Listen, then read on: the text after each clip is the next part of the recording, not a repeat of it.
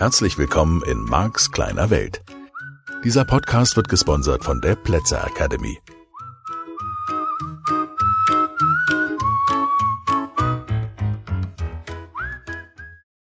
Hi, hier ist wieder Marc Plätzer. Ja, Marks kleine Welt. Das ist der Podcast, den du eingeschaltet hast. Ich bedanke mich bei dir, weil ich es toll finde. Schön, schön, schön, schön. Wir waren ja in der vergangenen Woche, du und ich, an der Stelle, wo wir gesagt haben, mh, Menschen verändern sich aus zwei Gründen, große Ziele, große Schmerzen.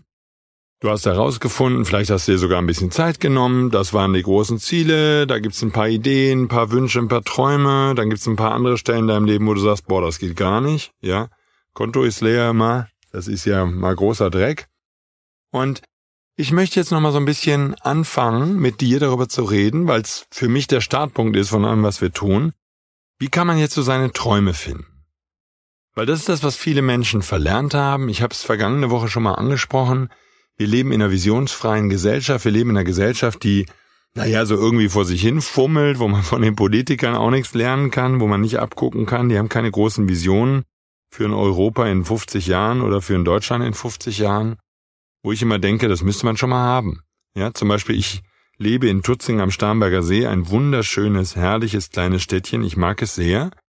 Und ich fände total schön, wenn die Hauptstraße, die heute durch dieses Dorf führt, eine Fußgängerzone wäre. Und ich stelle mir immer vor, wie das wäre, wenn da Cafés wären und Restaurants und man würde im Sommer da draußen sitzen und es wäre einfach eine herrliche Atmosphäre und man könnte irgendwie durch wunderschöne kleine Gässchen, die schön gestaltet wären, an denen wunderschöne Häuser stehen, die so ein ganz herrliches Flair haben, und man könnte irgendwie durch diese Gässchen dann zum See gehen und da wäre halt eine riesige Promenade und man könnte da ewig lange laufen und das wäre alles ganz toll und ganz schön gemacht und es wäre so ein richtiges Erholungsgebiet und da das hier nicht so weit weg ist von, von München, würden dann vermutlich eine Menge Münchner kommen und die Läden in dieser Fußgängerzone, die hätten eine Menge zu tun und es würde alles laufen und da wäre eine Menge Menschen beschäftigt und die hätten alle Spaß miteinander und es könnte Konzerte geben und so weiter.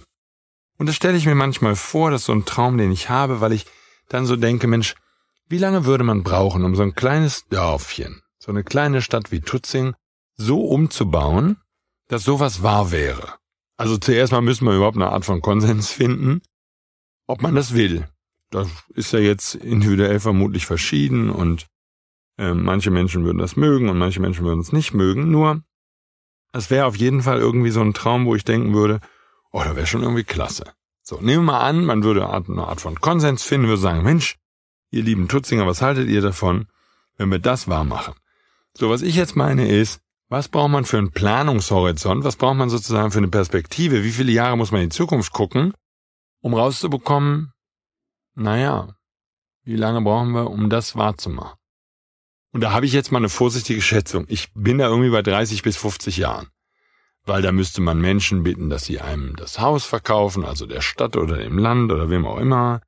Und da müsste man überhaupt erstmal einen Plan machen und dann müsste man irgendwie festlegen, was will man eigentlich für einen Baustil haben und wie klein sollen die Häuserchen sein, die da stehen und was möchte man denn da haben und was will man überhaupt für eine Fußgängerzone haben und was soll das so alles sein und wie sollen sich die Häuser verändern, wie soll sich die Umgebung verändern wo wollen man überhaupt, wie wollen wir es machen? Mit dem Parken, dass die Leute kommen und der S-Bahn-Anschluss nach München, wie wird der vielleicht verlegt, so dass der sehr nah an dieser neuen Fußgängerzone ist? Oder er bleibt da, wo er ist, aber man macht eine schöne Gehstrecke, Wandermöglichkeit oder wie auch immer einen schönen Weg von diesem Bahnhof, so dass die Menschen, die aus München kommen, da auch locker hinkommen. Also, das wären alles so Überlegungen und ich landete irgendwie bei diesen, ohne dass ich mich auskenne, bei so einer Idee von, naja, 30 bis 50 Jahre, locker vielleicht sogar noch länger. Das heißt, man bräuchte eine sehr lange Idee, eine sehr, sehr weitreichende Vision, um dann die nötigen Maßnahmen ergreifen zu können. Und ich erwähne das deshalb, weil zumindest meine Wahrnehmung ist in unserer Gesellschaft, und ich rede ja jetzt nur von einem kleinen Städtchen wie Tutzing, ich rede ja noch nicht mal von der Bundesrepublik oder von einem Bundesland oder so und schon gar nicht von Europa, das sind schon Systeme, die so groß sind, da müssen viele Faktoren bedacht werden und da würde es eine kleine Herausforderung sein, die Veränderungen herbeizuführen, weil es auch viele Veränderungen wären und von mir aus auch teure Veränderungen, die herbeigeführt werden müssten, um das zu erreichen. Und es gibt diese schöne Geschichte in einem Hörbuch, das ich mit Laszlo Kisch produziert habe vor einigen Jahren. Und Laszlo hat mich darauf aufmerksam gemacht und ich hatte da nie drüber nachgedacht und das ist etwas, was mich seitdem wirklich, wirklich antreibt. Und was schön ist, wenn du darüber nachdenkst, was du in deinem Leben machen möchtest und was der Sinn deines Lebens ist. Er sagte, es gab früher Menschen, die haben Eichenalleen geplant. Es gibt diese, also hier in der Nähe zum Beispiel in Seefeld, gibt es so eine Eichenallee an der Straße entlang. Und die Eiche wächst, die deutsche Eiche wächst so langsam, und das war dieses Beispiel, was Lasse mir erzählt hat, dass diejenigen, die die Eichen gepflanzt haben, die also diese Eichenallee zum Entstehen gebracht haben, denen war klar, dass in dem Moment, wo sie die Eiche pflanzen, gleichzeitig feststeht, dass sie diese Eichenallee in dem Leben nicht mehr fertig sehen werden. Da werden wunderschöne kleine Eichen stehen und die werden auch ganz schnuckelig vor sich hinwachsen und das ist auch ganz toll, nur das ist ein Plan von 100, 150, 200 Jahren. Und das machen wir heute in meiner Welt zu wenig. Wir haben zu wenig langfristige Perspektiven. Und dasselbe sehe ich bei den Menschen den Menschen, die zu mir kommen, den Menschen, die ich da draußen im Mischgebiet beobachte. Die meisten Menschen haben diese Perspektive nicht. Wir denken immer zu kurz. Ja, wir müssen das jetzt hinkriegen oder in einem halben Jahr oder in einem Jahr, das muss, das muss dann fertig sein. Das muss dann alles erledigt sein. Über einen Zeitraum von zwei oder drei Jahren zu denken, ist für die meisten von uns schon in einer Art und Weise, und ich will mich da gar nicht ausschließen, unangenehm, wo er sagt, so lange dauert das? Och nee, wirklich. Und es könnte ja sein, dass man als junger Mensch auch an der Stelle ist, wo man sagt, es gibt einen Plan für 10 oder 15 Jahre. Aber da wir von der Schule und auch von der Gesellschaft und viele von uns auch von den Eltern nicht darauf vorbereitet werden, dass man langfristig plant und wirklich eine große Perspektive hat, um dann zu entscheiden, was man in seinem Leben tut, zäumen wir das Pferd nicht alle miteinander, aber sehr viele Menschen beobachte ich dabei, dass sie das Pferd von der falschen Seite aufzäumen, vom Popo. Weil sie zum Beispiel von der Schule kommen und dann ein Studium machen. Und dann, ich habe natürlich immer mal wieder Studenten bei mir oder Abiturienten. Und ich frage die, aha, und warum studierst du das? Dann sagen die, ja, ich weiß nicht, was ich sonst machen soll. Ja okay. Und es gibt kein Ziel, was du mit diesem Studium mal, ja, so ungefähr, so ganz grob. Sag, gibt's denn ein Unternehmen, für das du gerne arbeiten möchtest, wo du dir schon mal angeguckt hast, wie der Arbeitsplatz ist, den du dann tendenziell bekommen wirst? Ich sag, nö, ich studiere jetzt erstmal. So, das ist ein schönes Beispiel. Hier ist ein, an sich tun mir solche Beispiele weh oder zumindest denke ich dann immer wieder darüber nach. Ja, ich hatte gerade im Seminar eine junge Frau und die, ich fragte sie, ob sie ich weiß gar nicht, wie wir darauf gekommen sind, spielt ja auch keine Rolle, ob sie nicht nach Freiburg zum Studieren gehen möchte. Und sie sagt, nö, ich gehe nach Köln. Ich sag, hm. So, jetzt habe ich viele Jahre lang in Bonn und Königswinter gelebt, von daher kann ich Köln so ein bisschen einschätzen, das muss man schon mögen. Ich mag Köln, liebe Kölner, ich finde euer Städtchen schön. Und ich würde jetzt mal sagen, als Studentenstadt, das ist auch ganz toll, liebe Kölner. Und da gibt's vielleicht noch Studentenstädte, wo ich sagen würde, auch da kann man noch lieber hingehen. Die sind auch hübsch. Ja, ich fand Bonn zum Beispiel immer ganz schön, schöne schnuckelige kleine Uni und so. Hab das nicht fertig gemacht, aber es war eine nette Zeit, herrlich. Freiburg zum Beispiel. Ich weiß nicht, ob du schon mal in Freiburg gewesen bist. Traumhaft schöne Studentenstadt. Also muss jetzt vielleicht nicht der Süden sein, aber ich finde im Süden zum Beispiel gibt es sehr, sehr hübsche Studentenstädte. So, deswegen kamen wir irgendwie auf Freiburg und ich fragte die junge Frau nicht, Freiburg, warum nicht Freiburg, warum Köln? Und dann kam das, der Hauptgrund raus, wenn ich es richtig verstanden habe. Die hat einen Freund und der Freund will nicht weg. Der wohnt irgendwie im Norden und da ist Köln nicht so weit und da wird ihr Studiengang angeboten und deswegen hat sich Köln angeguckt und Köln ist okay und dann zieht sie jetzt dahin. So ist ja völlig in Ordnung. Nochmal, da ist keine Kritik. Ich fand es nur spannend. Hier wird ein ganzes Leben vorbereitet.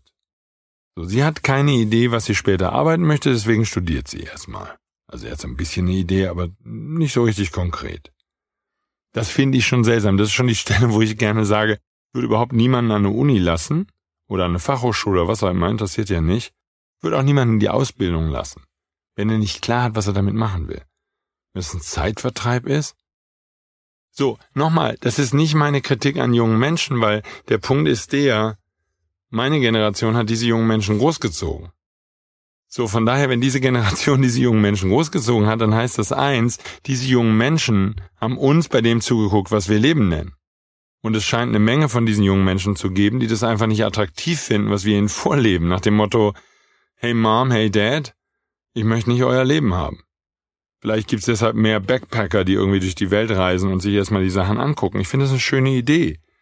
Einfach mal zu gucken, was es da draußen noch so gibt, auch für Jobangebote, was andere Menschen, womit andere Menschen ihr Geld verdienen.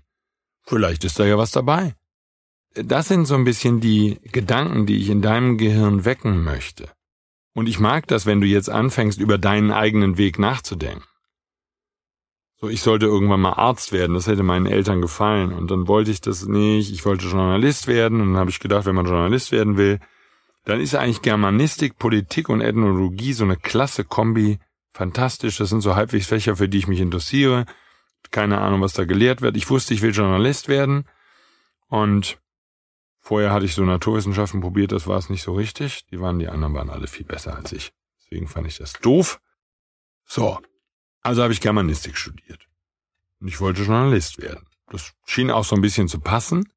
Gab einen kleinen Haken da dran. In der Schule war Deutsch immer eins meiner schlechtesten Fächer. Also neben Latein, und da würde ich jetzt sagen, da waren die beiden Fächer waren Kopf an Kopf rennen, wer das schlechtere Fach ist. Und wo ich die schlechteren Noten schreibe.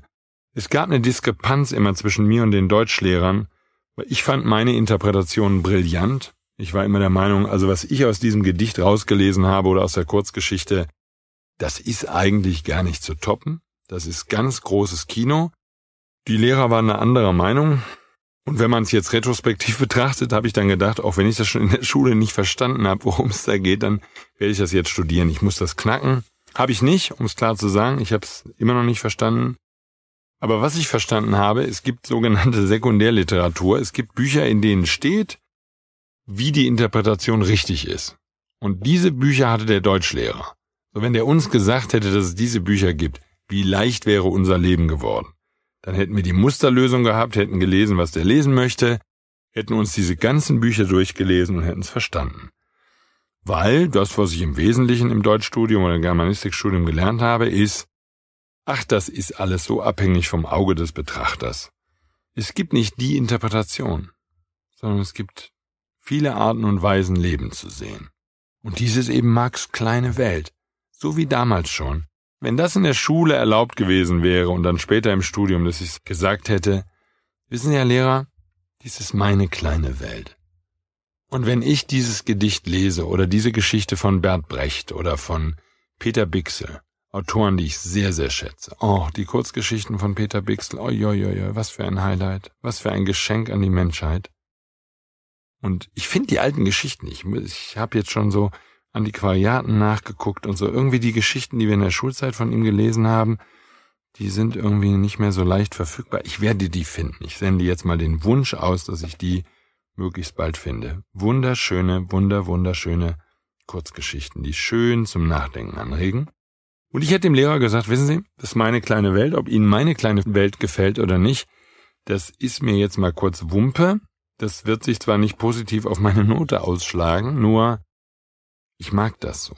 Das ist mein Verständnis von dem, was da ist. Und so ist bis heute meine Vorliebe für Kurzgeschichten erhalten geblieben, wo sich Menschen Gedanken machen und vielleicht auch nur einen Gedanken in eine Geschichte fassen. Und dann kann ich als Leser diese Geschichte lesen und kann diesen Gedanken finden und finde dazu meine ganz eigenen Bedeutungen und denke in meiner Weise darüber nach und diese Geschichte berührt mich vielleicht, macht was mit mir. Wenn sie ein bisschen intelligent geschrieben ist, macht sie vielleicht was ganz Schönes mit mir. Und dann ist auch wieder gut. Und das wäre so eine Perspektive gewesen für das Germanistikstudium. Ich bin dann trotzdem Journalist geworden, auch ohne Studium. Ich habe schon parallel gearbeitet bei einer Zeitung, beim Bonner Behördenspiegel. Was für eine herrliche Zeit. Habe gelernt, wie man Texte schreibt, Überschriften formuliert und habe ganze Seiten betreut in diesem, in dieser Zeitung, die monatlich erschien. Es war ein ganz tolles Team, eine herrliche Zusammenarbeit, die mich geprägt hat auf Jahre, sehr familiär und genau das, was ich bis heute liebe, ein Team zu haben, mit dem ich quasi in familiärer Atmosphäre arbeite. Warum erwähne ich das alles? Du kannst durch dein Leben gehen und kannst herausfinden, was du magst. Und das sind typischerweise Sachen, bei denen die Zeit geflogen ist, ohne dass du es gemerkt hast. Das heißt, wenn du eine Bewusstheit dafür entwickeln willst, was du möchtest, was dir gut tut, und du endlich damit aufhören möchtest, irgendwelchen Zielen nachzueifern, die die Gesellschaft toll findet oder deine Eltern oder deine Schwester oder wer auch immer, dann ist ein wunderschöner Startpunkt für dich, dir dein eigenes Leben anzuschauen, unabhängig davon, wie alt du bist, und mal genau hinzugucken, was du magst. Ich bin so gerne mit anderen Menschen zusammen. Ich liebe es. Ich liebe die Energie, ich liebe es, Zeit mit Menschen zu verbringen.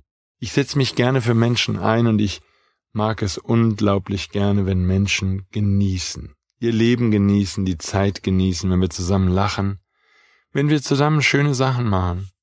Ja, als Beispiel, ich produziere so gerne diese Hörbücher mit Laszlo.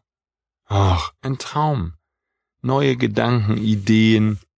Vielleicht gelingt es mir hier und da, ihn und damit dich von einer neuen Lebensperspektive zu überzeugen. Ah, das ist, so viel Lebenselixier da drin. Und das ist die Zeit vergeht im Fluge, wenn ich, wenn ich sowas mache oder wenn ich sowas wie diesen Podcast produziere, wenn ich Seminare gebe. Ich bin so in meinem Element, ich liebe meinen Beruf. Ich liebe es, dass ich da sein kann für andere Menschen. Und ich vergesse die Zeit. Es ist so, so schön, es ist so, so angenehm. So, wenn du jetzt hergehst und entwickelst und da darfst du dir Zeit für nehmen, in den kommenden Tagen und vielleicht sogar Wochen und am Ende sicherlich Jahren. Diese Bewusstheit, die immer weitergeht. Du findest immer neue Tätigkeiten, die dir Spaß machen. Immer neue Tätigkeiten, bei denen die Zeit wie im Fluge vergeht. Dann bist du genau auf dem richtigen Weg. Und dann wird es viel leichter für dich, deine Wünsche zu finden, deine Träume, deine großen Ziele. Also, das ist so ein schöner Startpunkt für diese Reise, dass du hergehst und für dich mal in Ruhe nachschaust, was ist das, was ich geliebt habe? Und warum habe ich die Dinge getan, die ich getan habe? Es gab eine Motivation, es gab einen Grund. Ja, meine Eltern haben mich gezwungen. Alles ist gut. Nimm die Sachen, die du freiwillig gemacht hast. Nimm die Sachen, die dir Spaß gemacht haben. Nimm auch die Sachen, die du nicht getan hast. Ich habe zeitlebens nicht Tennis gespielt. Bis vor, ich würde mal sagen, sechs oder sieben Jahren, vielleicht auch acht Jahren, ich kann es nicht genau sagen. Weil ich immer gedacht habe, mir, ich kann das ja nicht. Und wenn ich dann da hingehe und kann das nicht, dann blamier ich mich. Und vor acht Jahren habe ich das geändert und habe gedacht, ich gehe da jetzt einfach mal hin. Gehe in diesen Tennisclub und dann frage ich da mal nach und dann habe ich danach gefragt, haben gesagt, ja, da gibt's einen Trainer. Dann habe ich den Trainer getroffen, habe ich mich mit dem unterhalten. Und dann habe ich angefangen, Tennisstunden zu nehmen. Und ich habe einen Heidenspaß daran. Ich spiele, wenn es geht, zweimal die Woche Tennis. Ich habe einen Heidenspaß daran, Tennis zu spielen. Es ist so wunderschön.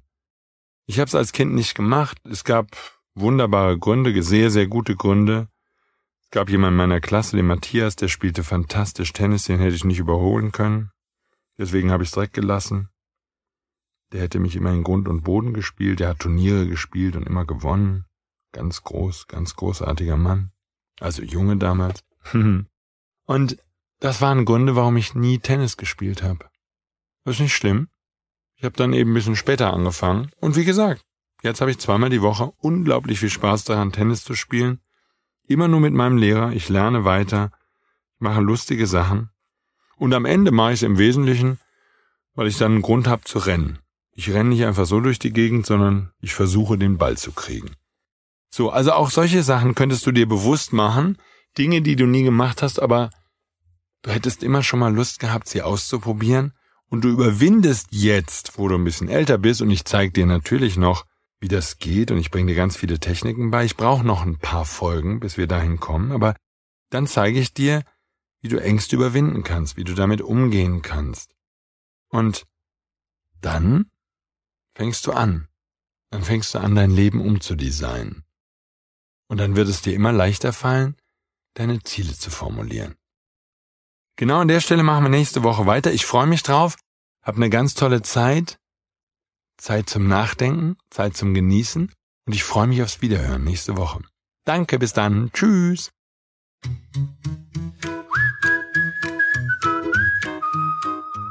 Das war der Podcast Marks kleine Welt. Alle Rechte an diesem Podcast liegen ausschließlich bei Mark A. Plätzer. Bücher und Hörbücher von Mark sind erhältlich unter www.nlp-shop.de. Die Seminare mit Mark findest du unter www.plätzeracademy.de.